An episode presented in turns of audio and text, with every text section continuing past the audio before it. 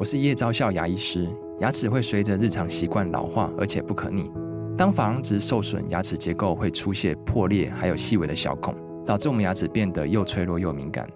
这边我真心推荐贝欧尼修复牙膏，内含 BioHAP 成分，搭配正确的刷牙习惯，经科学实证，可在两周有效让牙齿再矿化，修复受损珐琅质的细微小孔。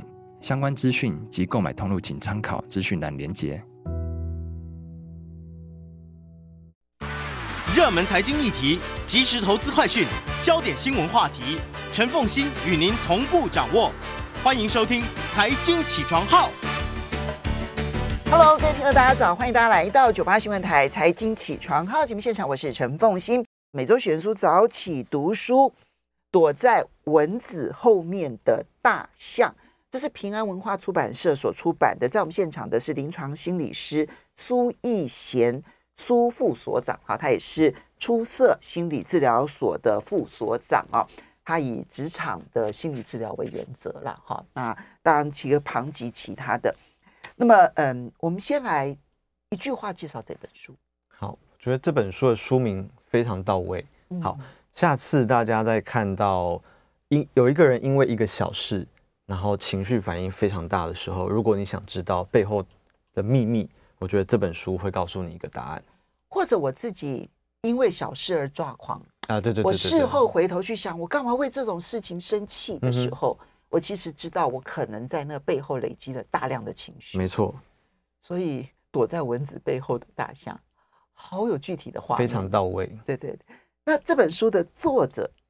介绍一下，呃，这本书是两位心理学家一起写的。那我觉得这本书比较特别的是，大部分我们在台湾看到那个引进来的心理相关书籍都是美国人写的比较多了哈。对。那这本书是德国的两位心理学家，那他们分别擅长的治疗方法，在我们台湾可能翻译叫做伴侣治疗。哦。两个人一起来。哦，就是夫妻两个人。对对对对对。然后有另外一位作者，他擅长的是家族治疗。OK。整家人一起来，所以其实都会跟生命历程的呃挖掘，然后和解有很大关系耶。对，其实呃很多时候，其实两个人愿意一起来，嗯、有时候我们作为助人者，我们就觉得事情已经好一点了。真的哈、哦。对，因为有时候我们可能跟一个人聊一聊说，说其实你的另一半可能对这件事情的影响也是蛮关键的。那有时候另外一半说哪有，就是、嗯、是是他的问题。嗯，那他就他就不觉得他他需要来来会谈这样子，那其结果就是愿意来接受治疗的人，他可能心里觉得一切都是对方的错，那这个时候他自己要改的部分他也不改了。对，所以我我觉得有时候我刚刚我们聊到台风嘛，嗯，台风会往哪里走，背后有太多太多因素了。哦，那我觉得人跟人之间相处也一样，就是我我们就会跟个案说，我觉得这本书有提到这个概念，就是一个巴掌。拍不响，对，很多人际互动的问题，绝对都是双方、三方嗯互动之后累积的结果。嗯、好，他书里头当然其实有很多是属于小故事哈。那比如说，嗯，一个夫妻一对夫妻，嗯，然后就为了老公回来的时候，然后呢，他的袜子随便乱丢，嗯哼，然后到最后呢，两边就吵了很严重的架，这样子，嗯、为了袜子。不能够好好的收，或者是没有立即收起来这件事情的苏珊跟彼得。嗯，我们从这个例子来看，就是这里面的袜子问题是蚊子，那背后的大象可能是什么呢？嗯，好，大家可以想一下，我们每一个人自己对于下班之后的生活应该长什么样子？我觉得光是这件事情，我们让那个夫妻去聊，两边就会有各自的立场。哦，有人觉得下班之后。就是放松啊，嗯、那我我我干嘛？就是我袜子就先放一下，反正我最后洗澡之前我再丢也好。嗯、可是有的人他会对于家的想象是，他希望家里常常是干净的，就家里不整洁，我心里也不会平静。背后我们去跟他聊，才发现原来他在小的时候，他被家庭的教育养成了一个观念，是说家永远都是要是干干净净的。嗯，那假设他有一个爸爸非常在意整洁。嗯他只要看到这边有一点点小纸屑，他可能就会把家人全部叫来说：“现在客厅是怎么样？”但我觉得也有一种相反，如果家里头一直很乱，然后渴望整齐的人，对于自己的理想的家的描述也会是整齐，必须要大于一切。好，所以，我我觉得这些案例都在告诉我们，今天有一个人在意一个我们可能觉得没什么的事，嗯，通常背后有一个故事，嗯，那那个故事可能是那个人小时候长大的过程当中，他成长的环境让他形塑出来的看世界的角度。可是我们在吵的时候，我们就会纠结在袜子，嗯，你为什么不收？然后我我就说，那我晚一点收会怎么样吗？然后两个人就因为袜子。开始吵个这个天崩地裂，但如果我们真的都退一步来想的话，为什么我在意这个，然后你不在意？哎，我们成长的环境到底怎么样形塑我们看待，就只是一个袜子这个小小的东西，对，所以我才觉得这个文字真的很到位，对，很具象，就是一个袜子，吵到快要离婚，到底是怎么一回事啊？原来是我们各自成长的经验，某些形塑我们看世界的方法。在这个地方发生了一个冲突，所以我们才开始吵架。嗯、不过书里头的案例呢，有这种很大的一个问题，它还有另外一个，反而是夫妻相处常常会碰到，然后说不出口的问题。嗯哼，比如说这里面的，嗯，这个呃太太，她很优秀啊，她有很好的工作啊，环境啦，哦，那她跟这个先生呢结婚了之后。先生在另外一个城市有了一个很好的发展机会，但是他们要选择，他们这时候就要选择说，先生放弃这么好的机会，然后呢留在原来的城市，又或者是双方各自居住在不同的城市，但是偶尔接触，因为你知道德国很大，其实如果周末夫妻的话，那其实就距离非常遥远嗯。嗯，那还有第三种模式，就是太太那就放弃自己原本这么。美妙的一个工作，然后呢，去跟先生到另外一个城市，但选择的是他可能只只能够找到 part time 的工作，而没办法实现自我。嗯，然后，可是这个时候，太太觉得他的生活就是家庭，家庭就必须很完美。可是先生回家的时候听到太太的抱怨，他想到的还不是这个袜子的问题，他想到的是他对太太的愧疚。嗯。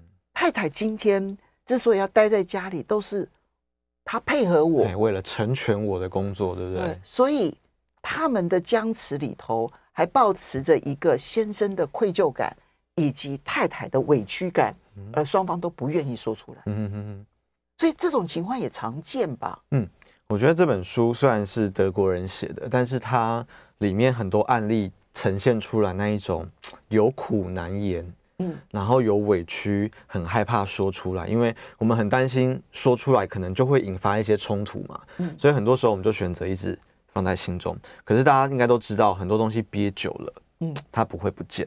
嗯，对，所以太太在一开始做决定的时候，就是我到底要去追寻我的梦想，嗯，还是我应该要牺牲自己，然后我们来成就这个家。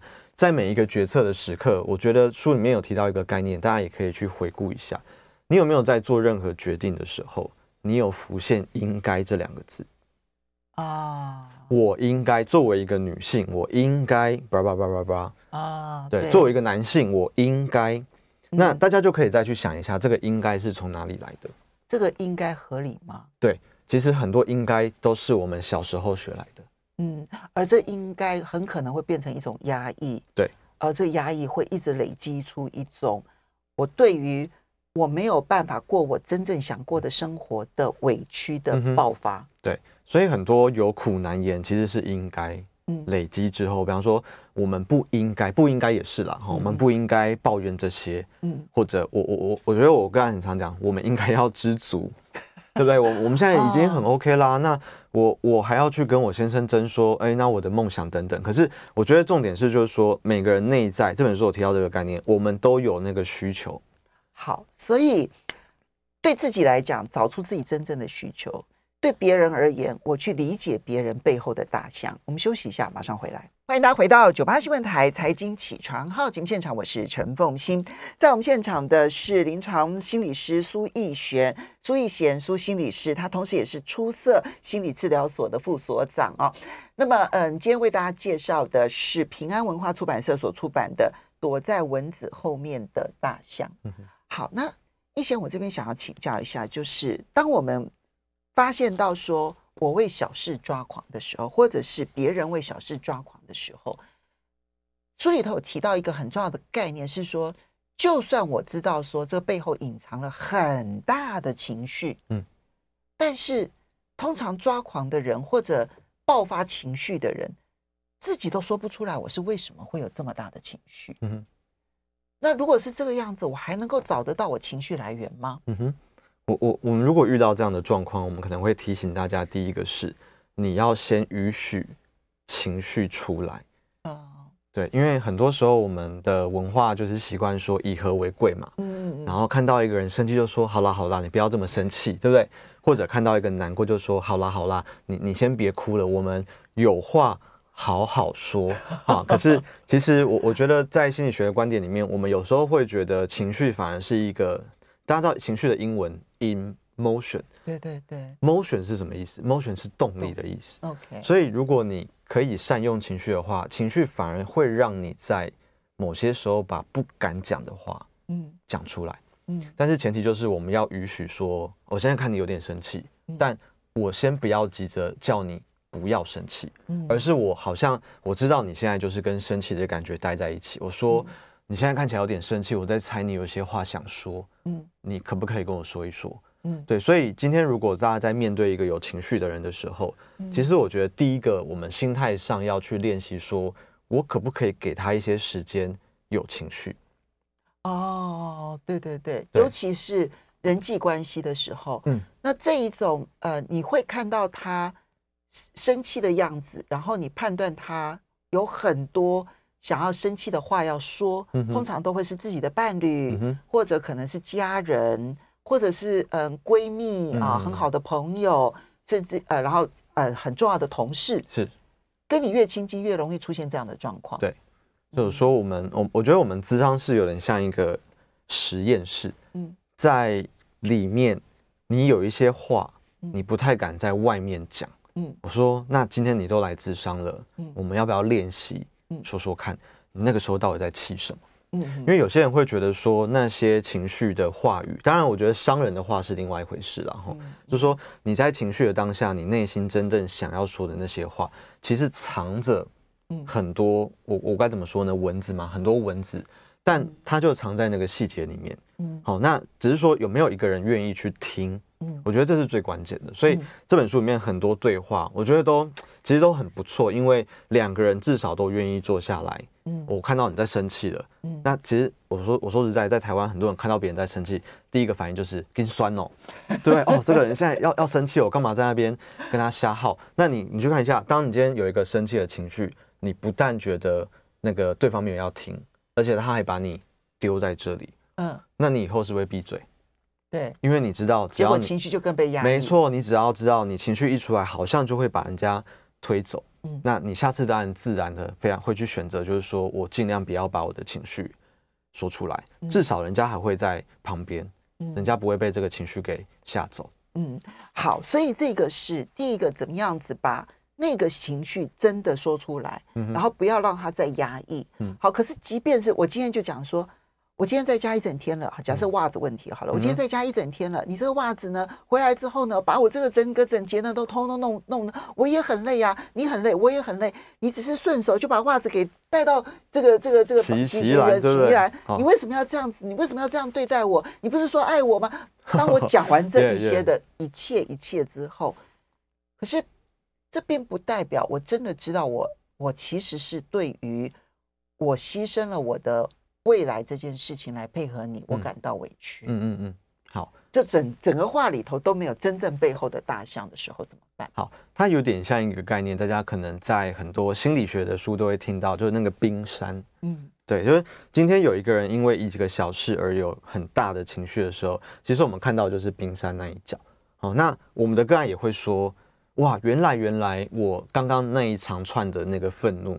背后原来是连接到我对于这个家庭，我可能有很多的委屈，有很多的牺牲。对，所以我确实觉得在这本书里面，作者想要邀请大家去思考一个东西：你现在会有这么大的情绪，背后有什么故事？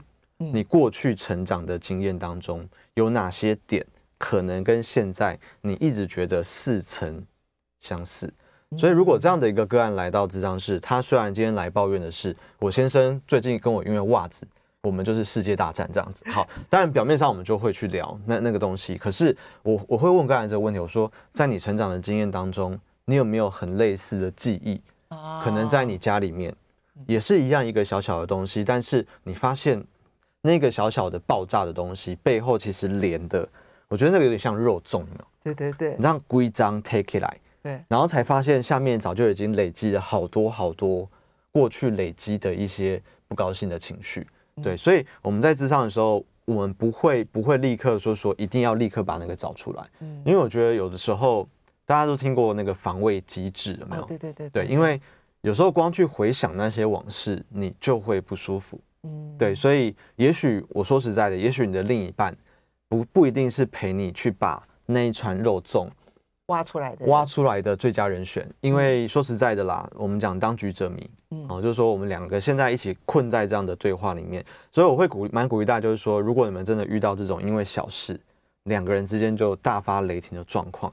有没有一个机会是你们就真的去找一个你们共同的朋友，对，然后你们你们就有机会去聊说，哦，我们最近快烦死了，那个袜子把我们搞死了，这样。那当局者迷，旁观者清，他就会当然他会点出一些东西哈，因为他可能对你们都有一些各自的了解。那当然说实在的，我觉得咨商师或心理师，我们就在做这件事情。OK，我们是公正的 第三方，对不对？我们陪你去说，我觉得你这个袜子一定不只是袜子。嗯，对，它背后可能藏着某些东西，我们把它找出来。当然，如果真的要自救的话，我觉得他书里头其实有一些方法哦。对我来说，我都觉得帮助非常的大。第一个部分就是他先描绘了一个哦，就是说，如果你今天是一个非常良好的一个心理状态的话，通常你的成长历程会是一个什么样子的？理想状态啊！你从小的时候呢，在你需要被呵护的时候呢，你被很快速的呵护，所以你有安全感啊。然后等到你开始往外探索的时候呢，你被鼓励啊，然后所以你不会对探索这件事情感受到这种压力啊。你有爱，你可以继续的往外探索。然后呢，你这里面如果犯错了，你不会觉得退缩，因为呢，旁边的人会原谅你，然后而且协助你，然后去把错误的部分给矫正。然后同时呢，你在成长过程当中，你的叛逆这件事情是被观察，然后同时某种程度的这个嗯这个协助，让你度过那个叛逆期。然后当你要跟真的进入了独立的时候，你要离开家的时候。你的父母不会因此觉得受伤，会觉得很欣慰啊！这一切一切，他说这个是完全理想型。当然，这世界上没有人是这样长大的，嗯，所以每一个人多多少少，他说可能会在呃人际关系的稳固的担的上面呢会有担心，对于尊重、对于重视这个议题，可能会有不同的看法，嗯，然后对于安全或者平等对待，哈。然后乃至于情欲、性欲啦，或者好奇啦，等自主啦，嗯，都有不同的区块点，可能是最容易受伤的点。对，这跟你的成生长历程当中最缺哪一项，嗯，其实是有很大的关系的。嗯，所以你先去对照那个理想的生命历程，这只是一个猜测。嗯，但接下来他还有问卷呢，嗯，去问出来说你是在自主这件事情上面，你比较有问。呃，可能特别容易成为受伤点，嗯、还是在公平，还是在人际关系，我就觉得还蛮有意思。嗯，对对，所以我觉得作者在后面就真的想要去比较治标又治本的去陪你聊说，他他在书里面其实有整理了一个这个需求表了，我觉得是我很喜欢这个表，蛮不错，秀给大家看啊。哦、对，虽然可能画面看不太到，OK，对，那在 它是一个象限，就是呃。呃，直线、纵线的话呢是独立、独立或依赖，依赖对。然后呢，横向线呢就是维持、维持或者是改善。改那不同的心理需求，它可能位处在，可能是需要呃独立完成的改变，嗯，或者是需要依赖别人然后所完成的维持。嗯，对，对我觉得主持人刚刚提到一个概念很很重要，在这本书里面就是说，在成长的理想的最理想的脚本里面。我们各种需求都会被满足。嗯，我们小时候要被保护，嗯，我们有被保护的需求。对，可是我们再长大一点，我们要独立。嗯，所以我们要被允许独立。嗯，但嗯，但知道光是这个就八点档演不完了，对不对？对啊，而且父母小的时候要呵护你，然后长大的时候要放手，一个父母要突然出现这样人格转变，你也不你也不觉得对父母其实也是真的蛮苛求的。对对对对对。所以他说，在理想的故事里面，当然理想就是理想。所以，我们每个人在成长的路上，可能或多或少会在某些需求没有被满足。嗯、那这些没有被满足的需求，我有时候就会跟个人说，那个有点像我们的成年的 O C 啊，它就在那里，对，疤痕。对，那你如果没事不碰它，就相安无事。啊啊！可是我是说，今天我们这本书叫《躲在蚊子背后》，所以我们稍微休息一下，所以找出那个 蚊子，对对对对对，很重。欢迎大家回到九八新闻台财经起床号节目现场，我是陈凤欣，在我们现场的是临床心理师苏逸贤，出色心理治疗所的副所长，也是呃这个心理师。然后呢，今天要为大家介绍的这本书呢，是平安文化出版社所出版的《躲在蚊子后面的大象》。好，所以。呃，如果我们要自救哈，就利用这本书，先找出自己为什么为小事抓狂的时候，它有一个很重要的概念，就是先找出自己的受伤点，自己身上的疤痕，嗯哼，去对照理想的生命历程，然后去找出 maybe 哪里可能是，但这不确定哦，哈，因为不是一切都是这个问题。然后有的人特别重视什么，这也有可能，嗯哼，接着去回答问卷。从问卷里头去看，我们最容易在什么事情上面抓狂？嗯，然后最容易抓狂的那一类，可能就是我最重视的。比如说，我最重视公平对待。嗯，好，遇到不公不义的事情呢，我就会特别抓狂。嗯，对，哈。那其他的事情我可能都还好。嗯哼。所以你可能在不同的嗯需求、心理需求上面抓狂，我们要先自我认知。嗯哼。那接下来呢？我对别人呢？我跟别人之间的相处可以因此而改善吗？嗯，我觉得如果我们先练习看自己之后，你会比较知道怎么样去看别人。嗯，好，我们就用公平来讲好了。对，假设我每一次我我们在跟个案做智商会有这样的练习，就是说你可能要帮我记录一下，你这一个礼拜曾经因为哪些小事在心中有点北宋，不一定要爆发出来。对，因为我我们很多个案可能都非常习惯。虽然很生气，但是脸看起来都是一样的。对对对，哈，我们都很习惯去压抑这些情绪。好，所以我我觉得这本书那个问卷其实很棒啊，他就帮你把，比方说我们刚刚讲公平，他就列了很多情境，他就问你说，你在这个情境里面你会生气吗？那你会生气，你就把它打勾。嗯你就会发现，你整套问卷做完之后，你会发现，我们每个人的地雷其实会有一些集中的倾向。对对对对对对。那你对于我觉得这本书让我学到一件事，就是啊，原来有人的地雷是这个。嗯，你光是知道有人的地雷是这个，你以后在看别人的行为的时候，因为有时候我们就不懂，就说你这发那么大的脾气是在干嘛？可是你在那一刻，你会突然想到说，哎，那会不会是一个对方身上的伤口？嗯，所以他现在有这个爆气的一个反应。嗯，其实我觉得光是意识到说，现在这一个人的行为。有一点点是因为他受伤了，嗯，因为有时候我们看到一个人做出跟我们不理想的那个行为，很多人都会觉得说你就是故意的。啊，对对对对对对对，你就是要怎样，就是你就是要气我，对，然后你就是要怎样怎样怎样，对对。可是如果你突然我先恶意解读了对方，你可以转念一想说，他是因为受伤了，所以他受不了，他做出这样的反应。嗯，其实那一刻我们两个就会变成那个拆炸弹的专家。我说那边有一个炸弹，你先不要动，嗯、对不对？可是而不是说你今天为什么要带着一个炸弹来找我？嗯，你是不是就是要让我们两败俱伤？对，我举例哈，他这里面有问的问卷的题目，比如说，嗯、呃，我而且他还有问过去跟现在哦，就你过去在这件事情上面，你同意的分数是零到十分，嗯哼，然后你现在对这件事情的看法零到十分，嗯。啊，比如说。我的安全感，呃，平等平等对待这件事情，他说我的需求通常都像其他人一样被看重，从零到十分，哈，然后没有人会出于不知名因素来占我便宜，好，然后我不必忍受不公平的惩罚，嗯，我的家庭里没有人被压迫，公平和平等对待在我家庭里是至高的善，好，我总是感觉安全没有欠缺，嗯哼。我在家里有细心公平的典范，我轻易就能够和他人分享。